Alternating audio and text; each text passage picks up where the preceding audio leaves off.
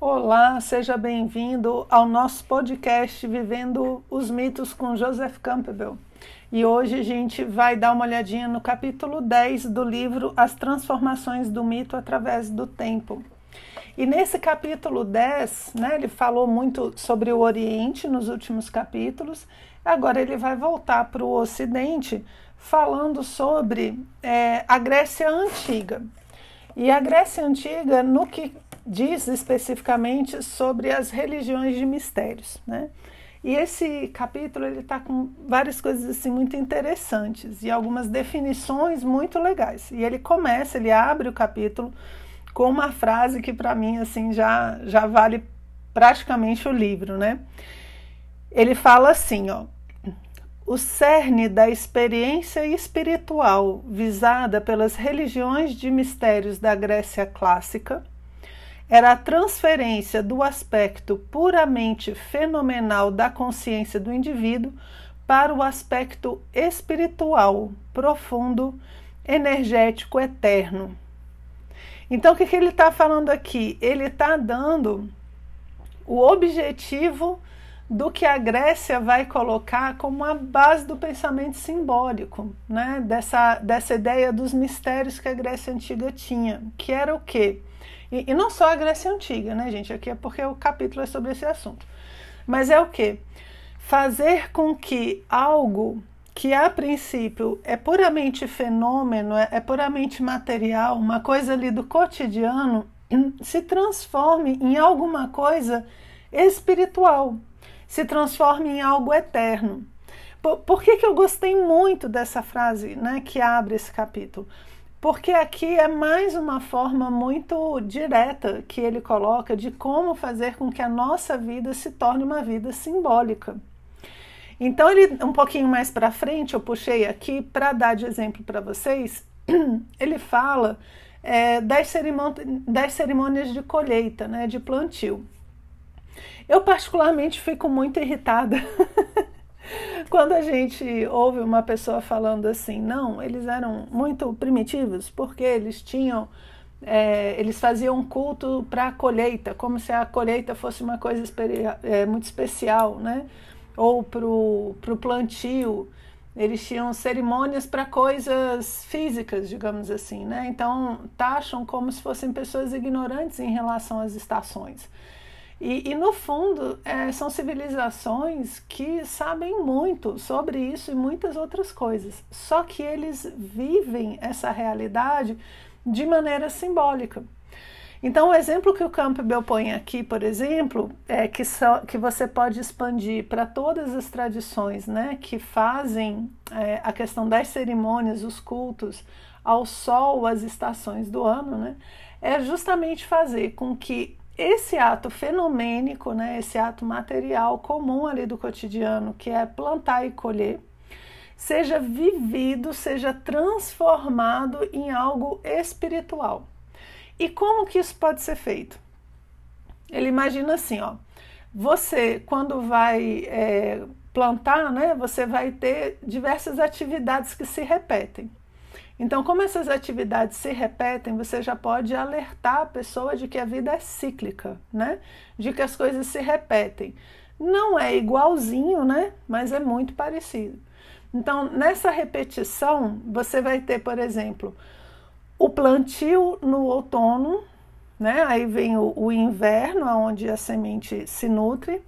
Aí depois você vai ter a primavera, onde dá os frutos. E aí você vai colher os grãos que no verão vão ser guardados em silos né, subterrâneos, espécie de grandes. Ai, vou falar agora, algum entendido vai ficar chateado comigo. Como grandes buracos, né? Assim, na terra, são os silos, são, são lugares específicos para guardar os grãos, né? Para que eles não, não estraguem. E aí você pega e replanta no outro outono. Então, o que, que eu tenho? Plantio, aí eu tenho introspecção, aí depois eu tenho florescimento, frutos, guardo no mundo subterrâneo e aí eu tenho de novo a semente para o plantio. O detalhe aqui que é, é interessante é esse guardar as sementes debaixo da terra. Óbvio que isso tem toda uma questão física, né? um conhecimento para que os grãos não se estraguem. Mas também você pode olhar e pensar assim: os grãos ficam debaixo da terra no mistério, né? eles ficam escondidos, eles são misteriosos, eles não estão visíveis. E é a partir deles que vai surgir a vida para o próximo plantio. Então, no homem também, né? As sementes que vão dar o próximo plantio, elas estão escondidas dentro do ser humano, elas ainda não são visíveis. Elas estão no domínio de Hades, elas estão no domínio de Plutão, né? Que é o, o deus do submundo. Então, só esse aspecto fenomênico pode ser revestido de uma percepção simbólica que te dá acesso a um mistério espiritual. E aí, dentro desse capítulo, ele vai dar vários exemplos, falar de vários mitos que vão falar justamente sobre os mistérios relacionados ao mistério da morte. E quando você fala do plantio, isso fica muito visível, porque é, porque você olha para a planta no inverno e você acha que ela morreu. Né? Você olha depois no, no plantio, você ainda não está vendo nada. Você tem que dar o tempo para aquela planta crescer, para que ela dê frutos. Então, essa, esse inverno é muito associado ao submundo.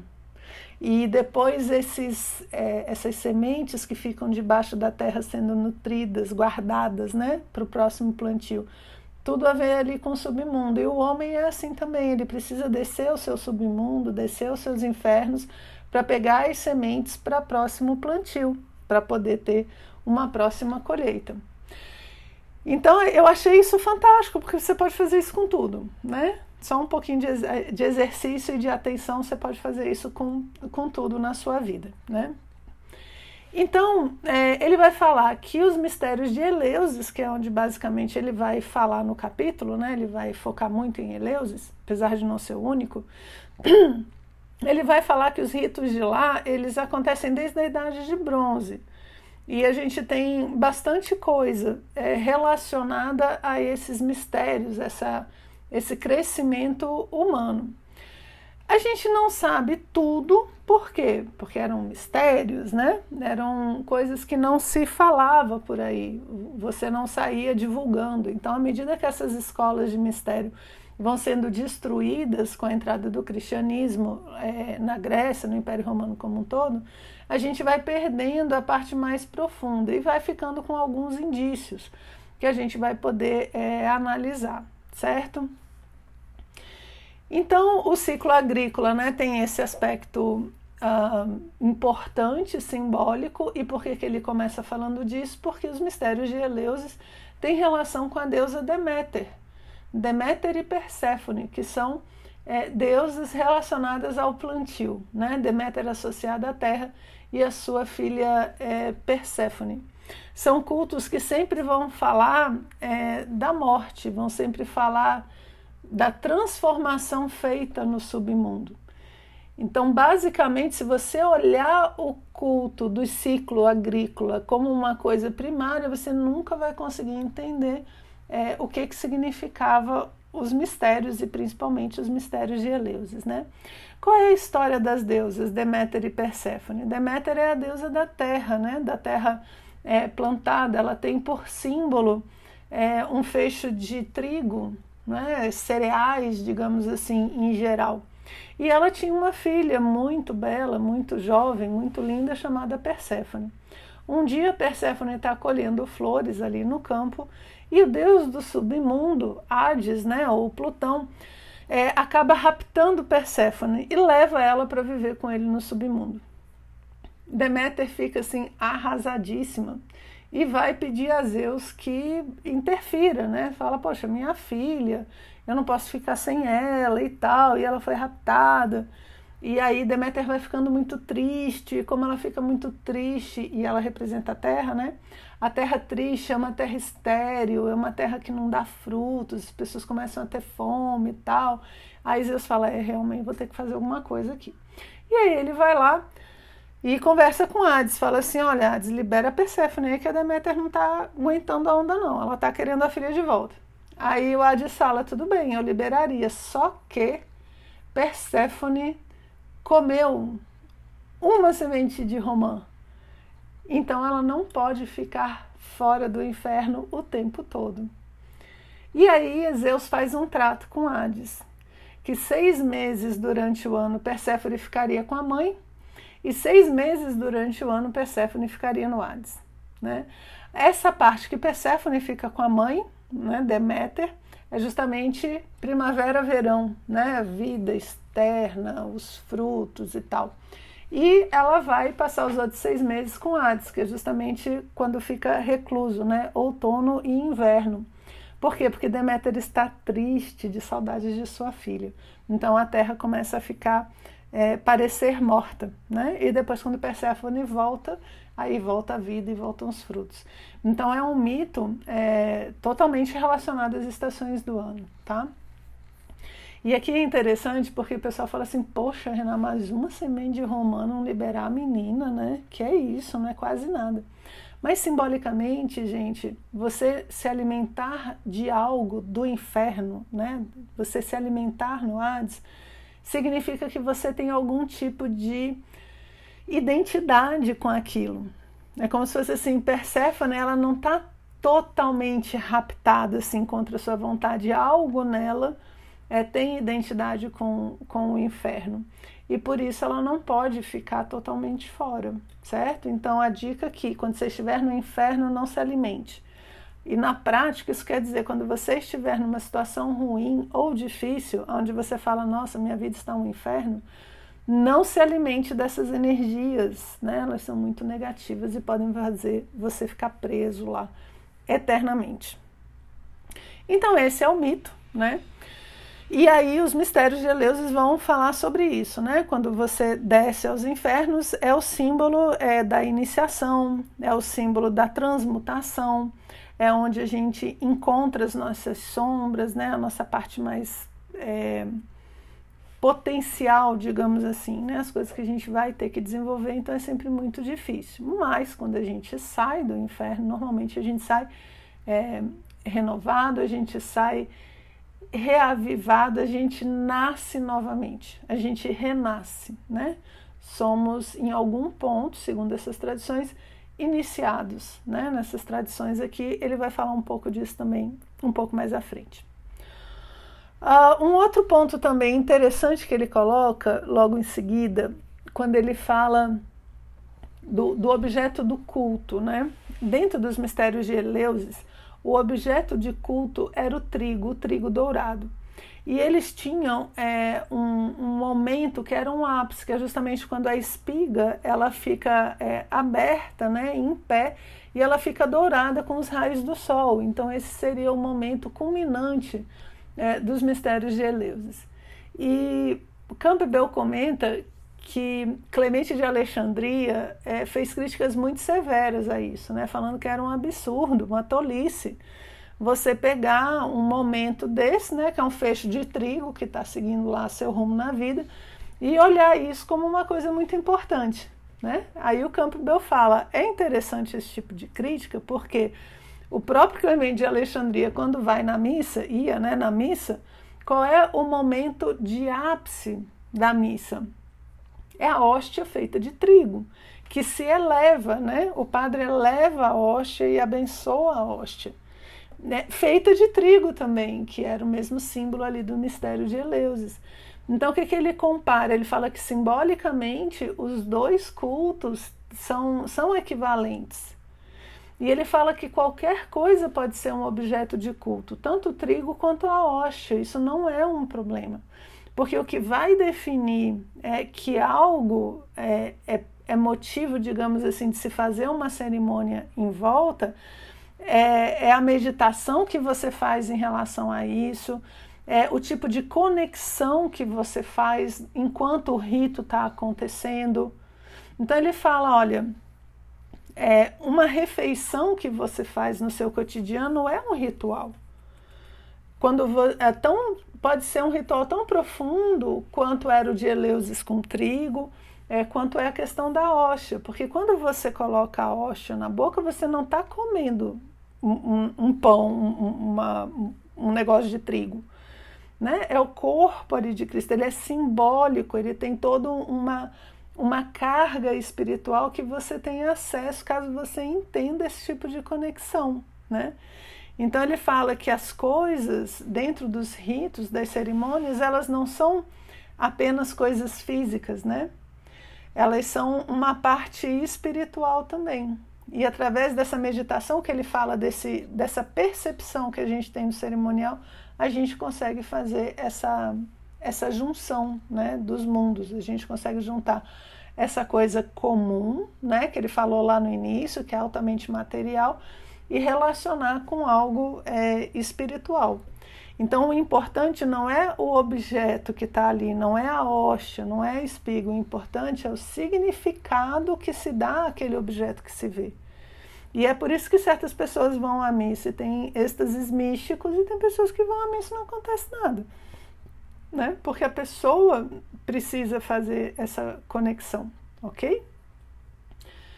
É, então ele fala, né, a gente deveria ter consciência né, de que estar ingerindo uma substância divina e essa substância nos alimenta a alma da mesma forma que a comida alimenta o físico, ok?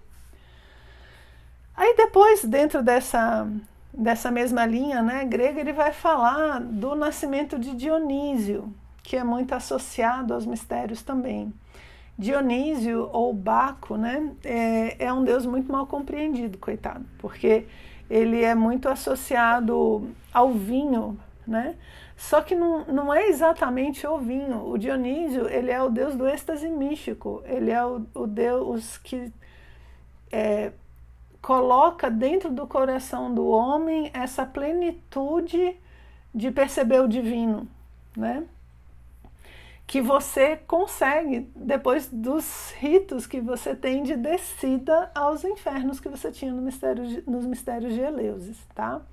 Aí ele vai falar então do nascimento de Dionísio. É, Zeus né, teve filhos com, com várias humanas, né, e uma delas foi Semele. Semele então estava grávida de Dionísio. E ela, por besteira, ela resolveu cobrar de Zeus uma promessa. É, Zeus tinha falado assim: pode me pedir o que você quiser. E Semele quis ver Zeus na sua plenitude. Ela falou: Eu quero ver você por completo. Aí Zeus fala assim: Não peça isso, não. Vamos, vamos falar de outra coisa, né? Peça, peça ingresso para o cinema, peça outra coisa. Aí Semele fala: Não, você disse que eu podia pedir o que eu quero e o que eu quero é ver você em toda a sua plenitude. E aí Zeus, né? Tinha prometido fazer o quê? É, se apresenta na sua forma mais luminosa possível e acaba queimando Semele. Semele acaba morrendo com essa visão. E aí ele pega Dionísio, então, né, que estava no ventre dela, e coloca na coxa dele. E aí Dionísio vai ser gerado nessa coxa, nessa coxa, coxa, quase que não sai, né, de Zeus. E aí representa o útero feminino, né, o alimento feminino em Semele e o alimento masculino, né, essa dualidade da matéria, que seria aí dentro da coxa de Zeus. Esse mito ele tem uma parte bem interessante que é assim: Semele quer ver Zeus, mas ela não está preparada. E por não estar preparada, ela morre, né? Então, você ter contato com o divino, primeiro você tem que estar preparado, isso seria uma interpretação. E a outra é que quando você tem contato com o divino, você morre para a matéria você morre para quem você era. Então o mito fala disso, né? Quando o Semele tem contato com o que há de mais divino em Zeus, de forma direta, ela morre para a vida material, né? E aí, é, o Campbell, gente, ele vai pegar uma imagem e ele vai descrever essa imagem, certo? Então, assim, quem puder, seria interessante é, procurar a imagem na internet para entender direitinho as, as observações que a gente vai fazer aqui, certo? E você vai procurar pelo nome de patera, certo? Patera, gente, é o nome dado é, para esse tipo, parece um pratinho, já viu? Parece uma cumbuquinha pequenininha assim que fica na mão dos deuses, como se fosse para receber oferendas ou para dar oferendas. Aquele nome é patera. Aí o nome que vocês vão procurar é Patera de Pietroasa. P-I-E-T-R-O-A-S-A. Patera de Pietroasa. Ela é uma peça feita em ouro, certo? É, que estava no Museu de Londres. Ele comenta aqui um pouco da história da peça. E ela tem um simbolismo que fala de todo tudo que acontece ali no mistério, nos mistérios de Eleusis. Então, ela é bem rica. Eu acho que quando você procurar na internet, você vai encontrar justamente a imagem que está no livro, tudo bem? Que é um desenho. Por quê? Porque a peça original você vai encontrar algumas fotos, mas parece que ela foi derretida. Então a gente tem um desenho, né, falando justamente é, do, dessa, dessa peça né, que foi encontrada aqui na Romênia, ok? E, e, o que, que eu queria comentar aqui, gente? Que é um negócio fabuloso isso. Você imaginar que em, em uma patera, né, que é uma peça pequena, simples, você ter tantos elementos colocados, você ter tanto conhecimento de simbologia em uma única peça, né? Às vezes a vontade que dá é, é estudar somente pelas obras de arte. porque elas têm assim praticamente tudo e os artistas muito muito sintéticos né um pessoal de com muito conhecimento sabia muito bem o que estava fazendo né então vocês vão procurar essa tigela combinado dar uma olhadinha nela e eu vou é, tentar fazer o comentário em cima dela não vai dar para colocar tantos elementos né até porque só com o áudio a gente meio que se perde mas vou tentar pegar os elementos principais aqui para vocês. É, então, essa, essa patera, essa tigela, essa, essa cumbuca, ai meu Deus, chamo de cumbuca, me dá até um treco. É, no centro, ela começa pelo centro, ela tem uma figura assim em 3D, né, que sai do, do centro da patera, que é uma mulher com cálice na mão. É, essa mulher, Campbell coloca que é como se fosse a mãe universo, né? a, a manifestação, com o cálice, como se fosse o cálice do Santo Graal, que tem o sangue do filho dela dentro desse cálice. E em volta dela, uma série de é, animais e um homem adormecido, um homem deitado. Então, esse homem deitado no pé dela é como se fosse um homem inconsciente que vai despertar a partir do processo descrito nos elementos que tem aí na patera. Então ele começa, são 16 figuras, ok? De, vários, de, de várias etapas desse processo de iniciação feito nos mistérios de Eleusis. Ele começa com Orfeu e ele termina com Apolo. Então, qual é a descrição que ele faz? Então, agora você tem que imaginar um, algo redondo, né? e as imagens uma caindo na outra, certo? Então, o primeiro elemento, se você tiver achado a imagem, procura o número 1, um, certo? Aí é onde a gente começa a análise. Então, ele começa com Orfeu. Né? Orfeu está com um peixe no pé dele. Por quê? Porque Orfeu aqui vai ser o pescador de homens. Né? A gente tem essa essa simbologia também associada a Cristo, né? que fala: Vou transformar vocês em pescador de homens. É porque o homem é como um peixe perdido no mar da ignorância. Então, quando ele fala que o, o Deus vai pescar, né, é como se cada um de nós fôssemos um peixe, que ele puxa da ignorância, que é esse mar, né, e traz para a luz, traz para o mundo. Né? Então tá aí Orfeu fazendo esse papel. E aí, logo em seguida, é, aparece então o nosso candidato à iniciação, né? Que, que algumas horas Campbell chama de o nosso herói, certo? Então, é como se fosse esse peixe que Orfeu tirou do mar, é o nosso candidato à iniciação que vai começar o seu processo. E ele leva. É, na mão uma tocha, né? A tocha, ele comenta aqui nesse capítulo que ela sempre está associada a essa pessoa que vai entrar nos mistérios, porque o mistério é escuro, ele é no submundo, ele é na caverna, ele é nos infernos. Então, essa chama é, que ele carrega é como se fosse a chama que vai iluminar esse caminho dele durante essa descida aos mistérios. Então, de um lado ele tem a tocha, né? E do outro ele pega de um altar uma pinha. Aí ele fala que o símbolo da pinha ele é importante pela semente, né? É, a pinha ela também é cônica e, e o cone é sempre muito associado ao espiritual. Então seriam as sementes espirituais, né, que ele vai pegar e a tocha que vai fazer com que ele entre nos mistérios. E aí em seguida ele é recebido por uma figura feminina é, que vai levar ele até as duas deusas, que são as deusas associadas aos mistérios de que a gente já sabe que são Deméter e Perséfone, né? Deméter tem um corvo no ombro e Perséfone a tocha, né? Deméter, o corvo, gente, o corvo sempre é, vai representar o mistério e aqui, particularmente, Campbell relaciona com a morte. Então, é como se ele estivesse caminhando para a morte. Uma morte similar à de Semele, né? Ela vai morrer para o material para viver para o espiritual. Então, Deméter tem o corvo e Perséfone a tocha. Para quê? Para entrar no submundo. Lembra que Perséfone é que fica casada com Hades, né? E aí eles descem e no final dessa etapa, é, o nosso herói, então, ele surge agora com barba, ele é representado como uma pessoa de idade. Por quê? Porque ele desceu aos infernos com Perséfone e saiu maduro. Ele saiu maduro agora e ele é abençoado por, pela deusa da fortuna.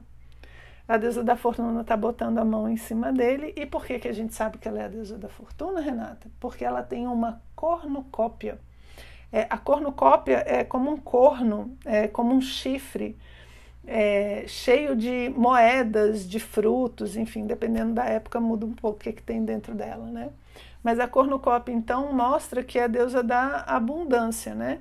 E ela, então, está com a mão é, meio que dando sua bênção para esse é, iniciado, é, primeira né, iniciação dele nesses mistérios, que agora se mostra como alguém sábio, certo? É, beleza. Então aqui seria o primeiro grau de iniciação. Aí logo em seguida ele volta a se mostrar como jovem, por quê? Porque ele vai começar agora uma segunda etapa dos mistérios de Eleusis nessa segunda etapa agora ele não vai ser apresentado a Deméter e Perséfone, ele vai ser apresentado a Hades, né? E o Hades, ele tem no pé dele um crocodilo, né, que é como se fossem essas forças da natureza que ele domina. E ele segura uma cornucópia ainda maior, que é como quem diz assim: olha que agora é que você vai receber os frutos, né, das suas ações. Logo em seguida, então, o candidato aparece de novo como um hermafrodita, é, andrógeno, na verdade, né? O, o, andrógeno, ele, ele não tem sexo, né? A hermafrodita tem os dois. O andrógeno é como se ele não tivesse sexo. E é interessante isso por quê? Porque não, não é exatamente em definição que isso representa, isso representa uma superação da dualidade. O que, que os símbolos normalmente trabalham? que o mundo é dual, o mundo é repleto de dualidades, quente, frio, dia e noite, alto, baixo, curto, longo. As dualidades estão com a gente o tempo todo. Uma pessoa que passou pela iniciação é como se ela tivesse um degrau acima disso e agora ela consegue perceber que para além do, do dia e da noite tem o dia todo, né? É, tem as 24 horas ali, que dentro dessas 24 horas que a gente chama de dia, tem tanto período de luz quanto período de escuridão. Então ele já não é nenhum nem outro, ele superou essa dualidade, né? E é, ele, ele justamente representa essa superação entre também a maior das dualidades, que é a parte mortal e a parte imortal, ok?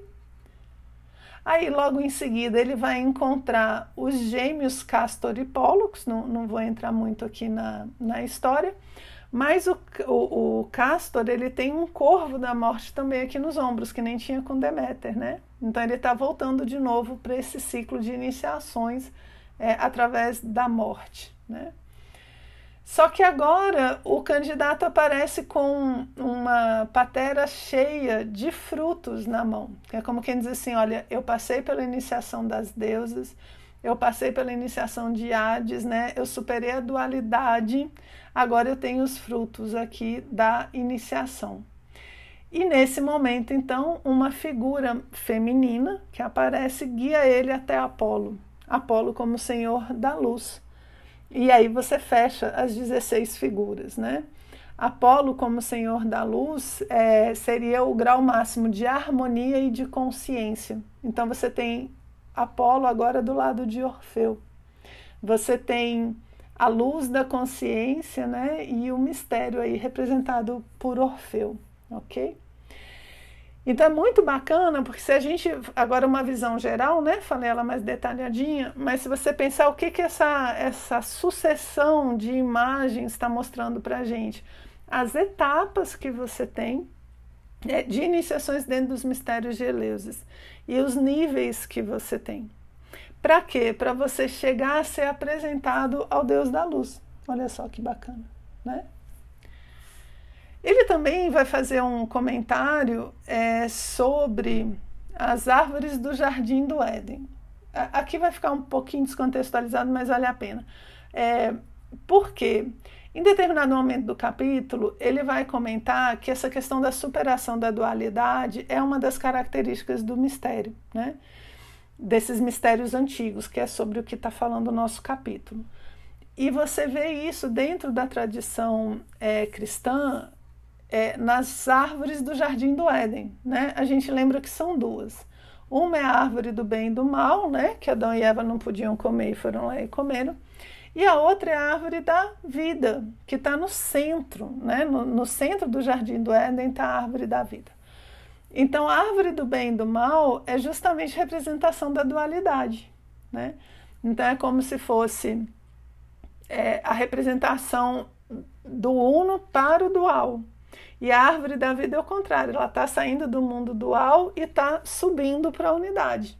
Então, a árvore da vida leva para a unidade e a árvore do bem e do mal leva para a parte material, ok? Achei bem interessante. Isso é legal porque você vê, ó, ele já falou aí da hóstia, né? É, já comparou o vinho da missa com o Santo Graal. Aqui ele fala da árvore do bem e do mal. E assim, isso vai dando uma visão simbólica também para a gente dessa tradição cristã que nos é mais comum, né? mais próxima assim da gente.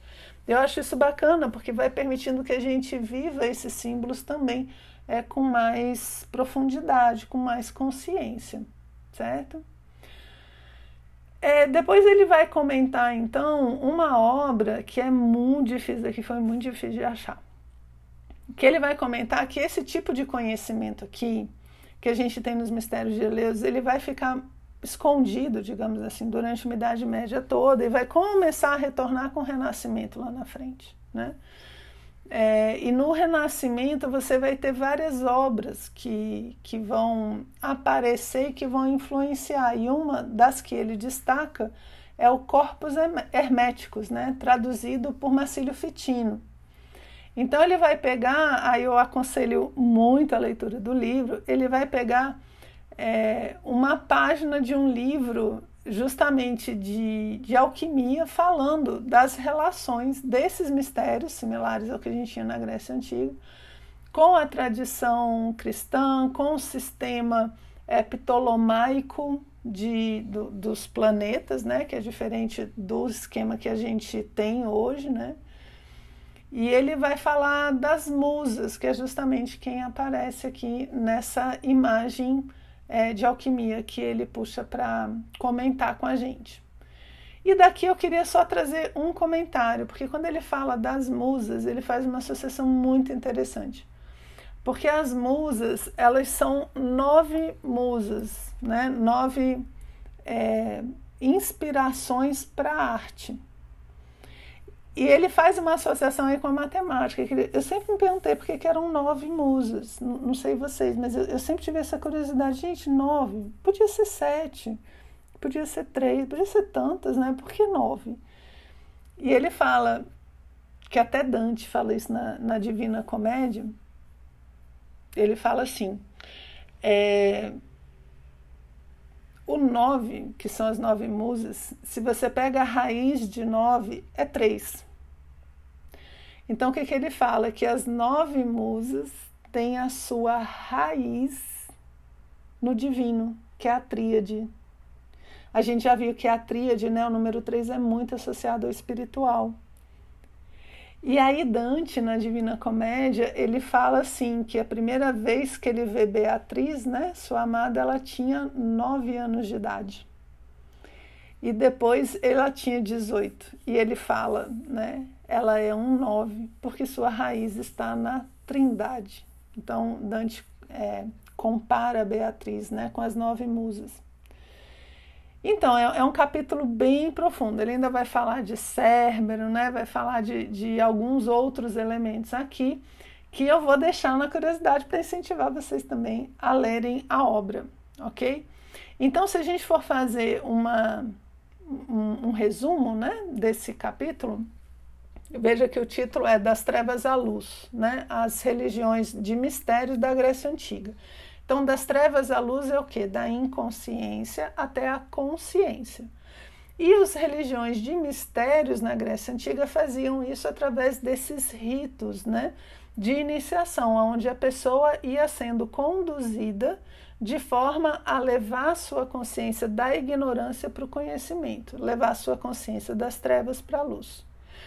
E aí as formas com que esses ritos eram montados usavam muitos símbolos cotidianos, símbolos que ele chama de puramente fenomenal, né? fenomenais. É, eles pegam essas, esse cotidiano e utilizam como símbolo das transformações espirituais que a pessoa tem que passar durante a sua vida. Então, essa seria a, a forma de trabalho das religiões de mistério, ok? Então é isso, espero que gostem e já já a gente volta para falar do nosso próximo capítulo, é, que é sobre as lendas arturianas, ok? Até mais.